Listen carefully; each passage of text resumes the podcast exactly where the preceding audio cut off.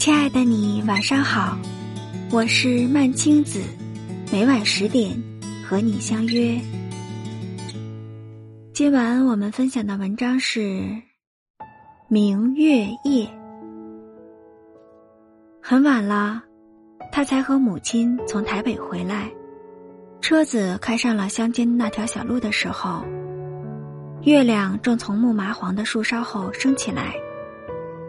路很暗，一辆车也没有。路两旁的木麻黄因而显得更加高大茂密。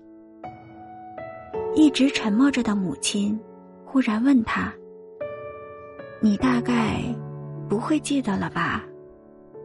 那时候你还小，我们住在四川乡下，家在一个山坡上，山坡上有很多松树。”月亮升起来的时候，就像今天晚上这样。那么，妈妈，那么多年来的幻想，竟然是真的了。他怎么会不记得呢？心里总有着一轮满月冉冉升起，映着坡前的树影，又黑又浓密。记得很清楚的是一个山坡，有月亮，有树，却一直想不起来。曾在哪里见过？一直不知道那是什么样的地方。你大概不会记得了。你那时候应该只有两三岁。那么，妈妈，那必定是在一个满月的夜晚了，在家门前的山坡上，年轻的妇人抱着幼儿，静静的站立着。那夜。玉轮皓月正从松树后面冉冉升起，山风拂过树林，拂过妇人清凉圆润的臂膀。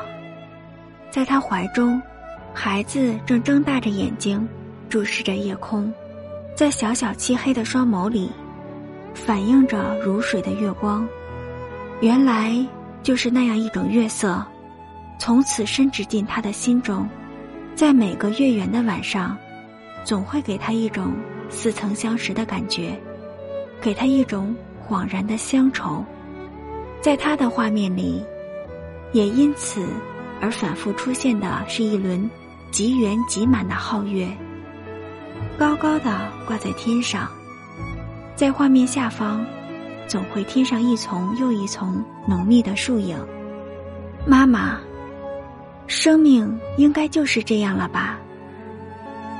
在每一个时刻里，都会有一种埋伏，却要等待几十年之后，才能得到答案。在不经意的回顾里，才会恍然，恍然于生命中种种曲折的路途，种种美丽的牵绊。到家了，他把车门打开，母亲吃力的支撑着拐杖走到车外，月光下。母亲满头的白发特别耀眼，月色却依然如水，晚风依旧清凉。今晚的文章来自作者席慕容，感谢收听，晚安。